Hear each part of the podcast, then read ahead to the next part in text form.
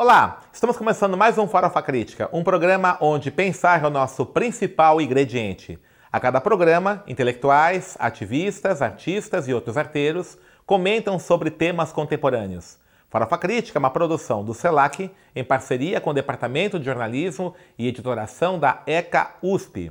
Inscreva-se e acesse nosso canal youtube.com.br Crítica e clique no sininho para receber as notificações de novos programas. Já estamos já com mais de 200 inscritos, vamos fazer um esforço para chegar a 300, 400 inscritos. Não esqueça de divulgar também o nosso site entre seus colegas, seus amigos, suas redes de contatos.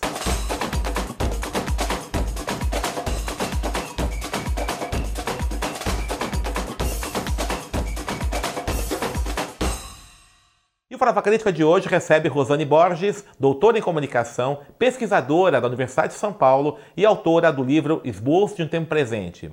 Rosane, obrigado por ter aceito o nosso convite. Primeiramente, assim, olha, foi difícil você aceitar esse convite, né? Fiz aí um, todo um, um cortejo, né? Não, não foi Mulher tão muito difícil ocupada. assim. Não foi tão difícil assim, vai.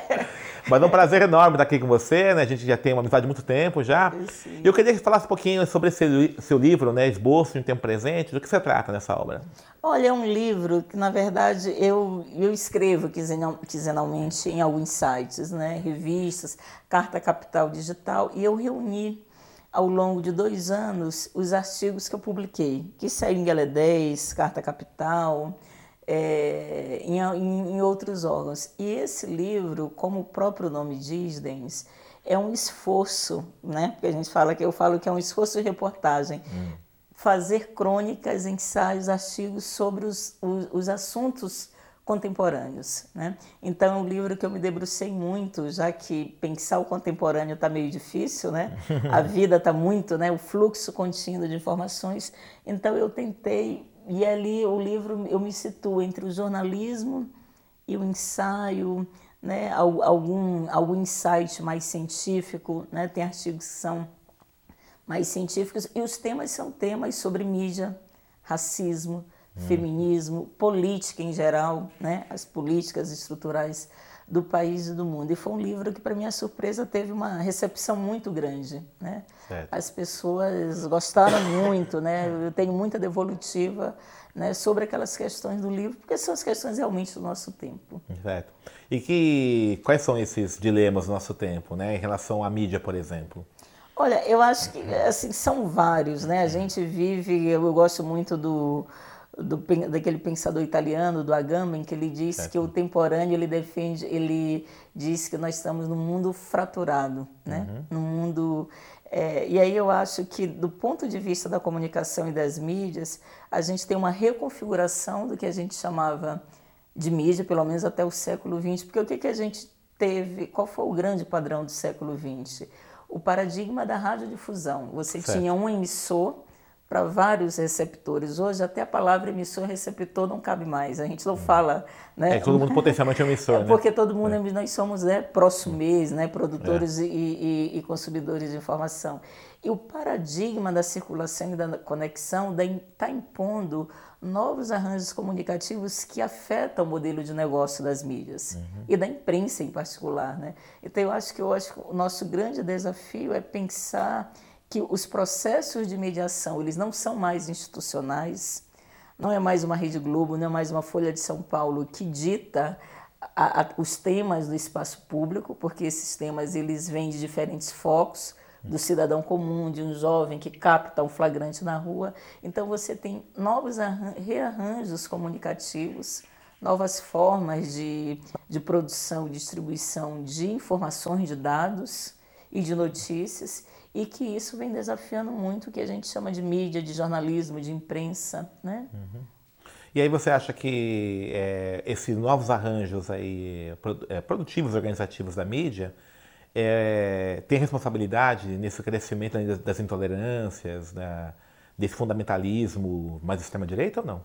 Eu acho que tem, porque assim, Humberto Eco, ele é, é, parece meio elitista, né? Que ele diz que as redes sociais deram voz aos idiotas Isso, é. no mundo. Aham. E, e é uma palavra, é uma frase que a princípio soa meio antipática, né? Aham. Porque parece mesmo elitismo, né, daqueles que têm o poder da fala, autoridade da fala e da escrita, mas eu acho que a, a, a, o desabafo do Humberto Eco, que é um homem gutenbergiano, que é um homem pré-redes sociais, tem um fundamento. Eu acho que, se por um lado é muito legal, é bacana a gente ter formas de produção, né? As, a, o modelo, porque uma, uma das coisas que é interessante a gente destacar, Denis, que eu venho também insistindo, não só eu, mas outros pensadores, que a gente teve uma mudança no, na divisão comunicacional do trabalho. Certo. Você tem um impacto que tem um fundamento marxista, uhum. porque antes quem falava e quem representava era mesmo, o mesmo grupo. Se por um lado você tem vantagens enormes, você vê comunidades indígenas produzindo vídeo, coisas uhum. bem legais, é, grupos historicamente discriminados é, sendo protagonistas das suas próprias narrativas, uhum. disputando narrativa. Por outro lado, você tem uma gama, as pessoas não mais têm a informação como um princípio ordenador do espaço público. Certo. Então é a crença e a opinião. Como tá. a crença e a opinião ela virou a grande commodity da internet e das redes sociais. Quando surgiu a internet, nós que somos da comunicação, você lembra, né? Qual foi o estrondo? Que a internet teria, a informação seria a grande commodity da internet. Uhum. Quando as redes sociais surgiram, o Zuckerberg disse a mesma coisa. Nós temos uma, agora uma rede em que a informação será a grande commodity, o que não se tornou. Qual é a grande commodity das redes sociais? A opinião e a crença. Certo. E qual é a tragédia da opinião e da crença no mundo como o nosso polarizado? Que não importa mais os fatos, não importa mais acredita. é o que é, eu acredito. acredito. Uhum. Então isso possibilita muito que grupos extremistas, é, a, a, essa coisa, muita gente fala, mas por que, que tem gente que acredita que a Terra é plana? Né? A gente uhum. tem um astronauta que foi para o governo federal uhum e que parte da equipe dele acredita que a Terra é plana, mas muita gente diz, mas ele não viu a Terra lá de cima, né? então, assim, como é que pode, em pleno século XXI, eu acho que tem uma coisa do, do como a tecnologia ela se conecta com a política contemporânea, com a alterofobia, se daí. Você certo. tem um modo de comunicação que respalda a crença e a opinião. E a crença e a opinião ela é terrível, porque não importa mais o fato, não importa mais a realidade. A gente não tem mais critério de discernir entre o verdadeiro e o falso, porque o que importa no debate público é o que eu acredito e, e essa minha crença tem que validar a minha concepção de mundo. O Sr. Marcondes Filho fala uma coisa interessante, né, que professor Ciro aqui da, da ECA, né, que existe é, uma, um filtro que é dessa crença, né, que aí os fatos eles são filtrados por, essa, por, essa, por esse fio da crença, né? E somente aqu aquela informação que necessariamente é, se coaduna com aquela crença que ela é absorvida, hoje outra é uma rejeição, né? E uma outra coisa assim, como é que você enxerga todo esse processo, por exemplo, nós passamos aí os anos 70 e 80 é, denunciando né, as manipulações dos monopólios de meios de comunicação. Tá? Eu lembro quando fazia é, faculdade de comunicação, né, a grande discussão era essa né, os monopólios dos meios, né, a nova ordem mundial da informação e comunicação, tudo isso. Né? Então a gente começou a fazer esse tipo de discussão. E aí é, a argumentação desses que acreditam na crença e não na informação é, pela rede social é. utiliza essa mesma argumentação né, quando esses fatos, por exemplo, são mediados por esses meios tradicionais.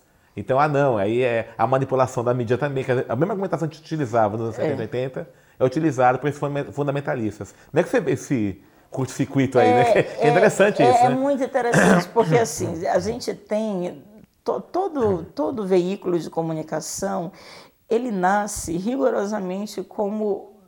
É, ele confronta a ordem social. O jornalismo ele surgiu é, com um pacto muito forte com a sociedade moderna, a sociedade da transparência. Não essa transparência Sim. facebookeira, né, bisbilhoteira, é. mas a transparência do espaço público, uhum. Todos, do esclarecimento. Do né? esclarecimento. A internet é. surgiu também como libertária, só uhum. que logo, logo tem uma frase do Benjamin que eu gosto muito, que ele diz que o capitalismo coloniza tudo. Uhum. Só não coloniza aquilo que a gente tem de mais estranho. Então, certo. as nossas estranhezas têm que ser preservadas. então, e, e, aí eu acho que é legal essa frase do Benjamin, porque a gente vai vendo como tudo, inclusive a internet, o Facebook, uhum. foi colonizado. Grande, tanto que a grande parte hoje da é, é, da discussão sobre o capitalismo global, financeiro, não produtivo, passa por essa estrutura midiática, né, é, da internet, das redes sociais. Mas o que é curioso que essas pessoas utilizam, né, eu acho que muito mais do que criticar a estrutura capitalista desses meios, já que a minha crença e a minha opinião é que interessam, a institucionalidade deve ser atacada. E o jornalismo é uma instituição, percebe? Uhum. Então, o que está por trás de muitos desses argumentos hoje renovados que a Folha de São Paulo mente, né? E aqui eu não estou fazendo uma defesa restrita Sim, da Folha claro. de São Paulo, mas que esse jornalismo a gente não pode confiar nele. O que, na verdade, está por trás desse argumento não é uma discussão que vocês tinham de década da década de uhum. 70 e 80, que era lutar por uma outra institucionalidade. Sim. É acabar com a institucionalidade. Porque esse sujeito que se insurge contra a imprensa é o sujeito que acha que a opinião dele, do colega e do vizinho que pensa igual a ele bastam. Uhum. Então, uma folha, uma, enfim, com todos os desvios que a grande imprensa tem, é, a gente deve, e aí eu ainda sou meio, a minha reivindicação é meio moda antiga. É importante que uma sociedade tenha uma imprensa. Sim. Livre, né? Uhum é, plural, democrática, enfim, né? democrática, democrática, etc, etc. Só que o que, que esses argumentos fazem é o seguinte: já que eles estão por trás de interesses que realmente estão, então, uhum. então vamos acabar com essa imprensa. Esse discurso atual que eu acho que é perigoso. Que é, na verdade é uma Não crítica é? a, a todas essas As instituições né? democráticas né? liberais, liberais, né? o judiciário, é o parlamento, né? é, é, o judiciário, judiciário a é. imprensa. Tem uma pesquisa da Universidade de Harvard, né? Eles faziam no centro da JFK School, né? Eles fazem uma pesquisa sobre lideranças americanas, né? Acho dois, dois anos. E é muito interessante, eles, eles elencam né, instituições, é. aí desde a medicina, Força Armada, Executivo, Judiciário, Legislativo, a imprensa, empresários é. e tal. E nos últimos três, assim, quatro, cinco pesquisas, de 2010 para cá, é muito interessante assim que a imprensa tem sempre ocupado os últimos lugares, abaixo até do executivo. É. Né? Negócio... E as primeiras colocações são instituições que não têm controle social, Forças Armadas, Medicina. Né? Então, acho que isso é, um, é uma tendência autoritária que está acontecendo né, é. na, no mundo todo. É, eu acho isso? que é. sim. Eu acho que é um, uma tendência, uma inclinação, porque o autoritarismo é isso, né? Ele é, primeiro tem que colocar em xeque as instituições, uhum. né? Porque o, o, poder autoritário ele não supõe, ele não quer ser vigiado. Certo. E a imprensa ela surge, a ideia, né, da história uhum. do cão vigilante, ela é uma, ela é, ela é uma instituição que vigia os poderes uhum. é, constituídos. Então, eu acho que atacar a imprensa e atacar outros setores, outras instituições importantes, para uhum. que o jogo democrático realmente se estabeleça né, no uhum. espaço plural, é um traço é, do autoritarismo. Né? E por que tem crescido essa cultura autoritária? Por conta do, da estrutura econômica do capitalismo, da concentração? Eu acho que sim, é. né, Denis? Eu acho que a uhum. gente tem, tem vários endereços de resposta. Uma uhum. delas, eu acho que a despeito é, da gente ainda estar tá em uma angústia paralisante, perplexo com o que está acontecendo no Brasil, a, a, a, falta de crença na política, acho que é a origem na descrença em todas as instituições. Uhum. A política com P maiúsculo, ela, ela, ela faliu. Certo. Porque o que, que a gente tem? O capitalismo financeiro, ele fez de nós, todos nós somos perdedores desse uhum. capitalismo financeiro. Eu costumo brincar que, excetuando os, os burocratas de Bruxelas, os advogados de Wall Street e os, gran, os grandes partidos do mundo, né, e, o, e os plutocratas, os, os donos das grandes organizações de mídia do mundo, excetuando essa gente, todos nós somos perdedores do uhum. capitalismo financeiro. Agora, a perda é normalmente quando a gente pensa a experiência da história. A perda a gente sempre tem que encontrar um outro. Outro é uhum. culpado por eu ter perdido o apartamento, uhum. outro é culpado por essa, né, por essa minha desgraça material e econômica. E aí a gente tem que criar outros, tanto do ponto de vista micro, individual, como do ponto de vista é, é, é, é, de uma identidade nacional. O nazismo vem daí, né? de uma forma de procurar né, uhum. É, é, uma Alemanha com baixa autoestima. Então eu acho que isso se reedita hoje. Uhum. A gente tem milhares, né? O capitalismo financeiro nos faz perdedores e a gente tem que procurar os motivos, o culpado e não os responsáveis por essa situação. Evidentemente que uma discussão, uma avaliação contra o capitalismo é uma avaliação que poucas pessoas fazem. O cidadão comum o atalho é muito mais fácil. Certo. Então eu acho que o imediato, né? O imediato. Então a, e a política institucional deixou de dar resposta. O que é os, o que são os estados nacionais hoje? Uhum. Eles não deram mais respostas para os anseios mais comezinhos dos, dos cidadãos. Então, eu acho que a reação a tudo isso, a falta de respostas, o que, que a gente põe no lugar para instituições que funcionem, são esses surtos aí, e a gente tem desde presidentes, de chefes de Estado até pessoas comuns, flertando com o autoritarismo, dizendo, olha, vamos construir um muro contra os mexicanos, porque eles uhum. realmente que são razão na nossa desgraça. Não sei se você viu um dado, eu até postei esses dias no Facebook, a taxa de suicídio nos Estados Unidos são homens brancos de meia idade, de baixa escolaridade, né? média e baixa escolaridade, e que em sua maioria votaram no Donald Trump, ou seja, certo. se decepcionaram também. Né? Uhum. Então eu acho que tem um estado... Há um desalento, né? Há um desalento, Dentro. né? Uhum. E isso é, tenho voltando à frase lá do, do secretário do, do Bill Clinton, é o capitalismo estúpido. Tá. Né? Mas a gente não consegue, do ponto de vista micro, dimensionar como a tragédia do capitalismo em nossas uhum. vidas. E aí o que a gente tem é um pouco, né? Uhum. E a gente teve a nossa versão de, de culpa do outro no nosso, no nosso país, né? Uhum. Uma corrupção que foi re, reduzida a apenas um partido, um problema de estagnação econômica que foi colocada a culpa em apenas em uma presidenta. Certo. Tudo isso é real. Ninguém está dizendo que não houve corrupção. A gente não hum. teve que houve, não nega que houve uma perda, uma estagnação econômica, erros, problemas, mas a gente começou a personalizar e personificar os nossos problemas, né? Uhum. E demonizar, né? No sentido cristão. e, e, e isso realmente, quando a política, quando a gente a gente substitui a política pela vingança e pela paixão, realmente uhum. o, o, resultado uhum. não é muito alvissareiro. E é isso que a gente está vendo no mundo, né? É. E como é que você enxerga essa situação toda é, em termos de impacto para a população negra brasileira, para as mulheres negras? Você também tem discutido muito isso, uma ativista, né? é. né? Que, já que historicamente, né, é. a gente sempre teve lá na É, a gente sempre teve na é, é. Eu acho que isso impacta negativamente sobre nós, né, uhum. mulheres negras, população negra em geral. Agora eu acho que nós sempre tivemos, como a gente sempre teve a margem desse país, uhum. a gente sempre apresentou para esse país um projeto de nação inclusivo para todos, tá. a despeito do Estado é negar sistematicamente esse nosso projeto. Uhum. Quando o Estado reconhece que, o, que, é, que é racista, a gente tem políticas de ações afirmativas, políticas de cotas. Houve uma mudança social-racial, mas, digamos, o discurso mais radical, radical no sentido do discurso mais profundo que o movimento negro uhum. vem produzindo, o Estado brasileiro nunca é, é, acolheu é, esse discurso.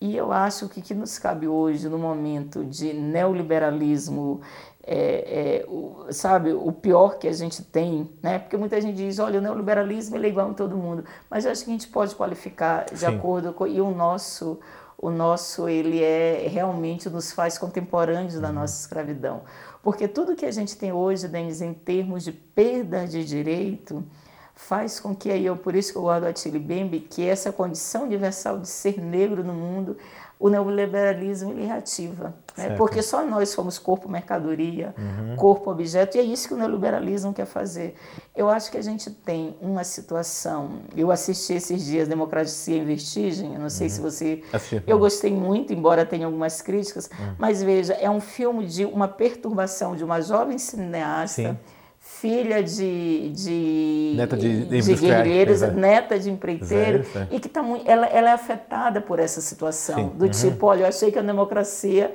ela fosse avançar, uhum. e pelo contrário.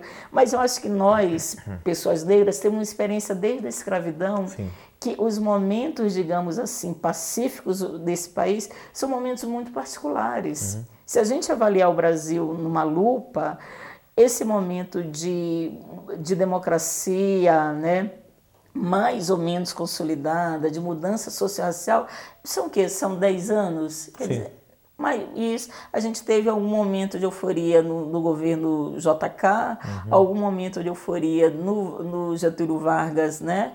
É, é, é, de inclusão dos pobres, mas tirando alguns momentos que a gente reconhece na história, o nosso país é essa nossa história, a história de privilégio, a história da é, de uma democracia sempre inacabada, uhum. né? de uma escravidão que nunca foi conclusa, de fato, é. É, né? Uma, uma, uma, uma, abolição que nunca foi conclusa. Então, nós somos um país que nós nunca fomos republicanos, nunca fomos democráticos, porque há racismo. Certo. Então, a gente sabe disso desde sempre. Uhum. Eu acho que o que nós temos enquanto grupo racial é dizer, olha, esse projeto que o Estado nunca abarcou, é preciso que a gente radicalize nos espaços públicos. Né? E aí é uhum. é por isso que as pessoas brincam que a revolução será preta, periférica e feminina. Uhum. Não é exagero, é dizer que só quem está na borda, uhum. tem uma uhum. frase que eu gosto muito que diz que quem tem na borda vê as coisas antes de quem está no centro. É uma certo. questão de lógica. Certo, está lá tá aqui no canto, está olhando. Exatamente. E nós vivemos historicamente na borda. Uhum. A gente viu, a gente, digamos, percebeu muito antecipadamente o que poderia dar muito ruim na uhum. sociedade. Deu, né? como está dando agora. Né? Agora, agora essa é uma coisa complicada, porque boa parte da esquerda tradicional brasileira, é, como uma, a formação dela, uma parte branca, eurocêntrica, ela ainda vê pelo centro. Né? Então, Exatamente. esse filme aí da Petra, né? É muito isso, é né? Muito ela isso, acreditava na é. democracia que ainda estava se construindo, é, né? É, exatamente. É, é. E agora, por que que vê muito pelo centro? E é, porque fica, hoje também está uma coisa muito apaixonada, né? A esquerda branca racista, que, que parte é, mas eu acho que a gente não pode qualificar Sim. de maneira genérica. Que é igual à direita, né? É, né? Tem, mas eu acho que tem uma... É, porque nunca portou a questão racial como como é, sim, como centro, como centro. Como centro. Porque é. a nossa esquerda ela é. se estruturou muito na questão de classe, na questão popular, né? Hum, a desigualdade né? entre pobres e ricos hum. e que a gente tem que diminuir essa desigualdade. Hum. Ora, mas se você não qualifica que essa desigualdade, o que foi uhum. feito com os povos originários, com os povos indígenas e com a população negra, você não dimensiona o que é a questão da desigualdade, certo. não dimensiona o que é a questão de classe. Por isso que há um uhum. gap entre o discurso da esquerda e o que, porque o que, que muita gente diz é, hoje com a avaliação, por que, as pessoas votaram na extrema uhum. direita do Brasil, as pessoas pobres, já que elas foram beneficiadas pelas políticas de transferência do governo Lula.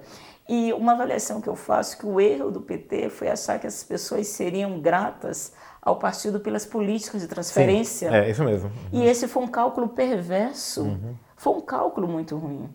Você achar. Que parece meio coronelismo, é, né? Dois é, troca de volta. Se você não cria um ambiente é. de cidadania para certo. além do consumo, uhum. de fato as coisas elas não criam, uhum. né? Porque imagine, eu passo a tomar café com iogurte, com queijo, de repente eu não tenho mais, eu perco o carro, eu perco, uhum. eu perco o meu apartamento que eu comprei, é, mesmo no espaço pobre periférico, eu começo a perder. Uhum. E eu, uhum. tenho, eu vou realmente culpar o governo de plantão. Certo. É uma questão do tomar lá se eu começo a perder, uhum. né? Então eu acho que quando não se dimensiona o que as pessoas pobres, pretas, periféricas e o que é essa desigualdade, eu acho que por mais, digamos, progressista e é, né, a esquerda historicamente é o espectro político que mais pensa em igualdade, em equidade e que consegue, né, a despeito de todas as críticas, no nosso caso brasileiro, ela erra muito porque ela não, ela não trabalha a questão estrutural como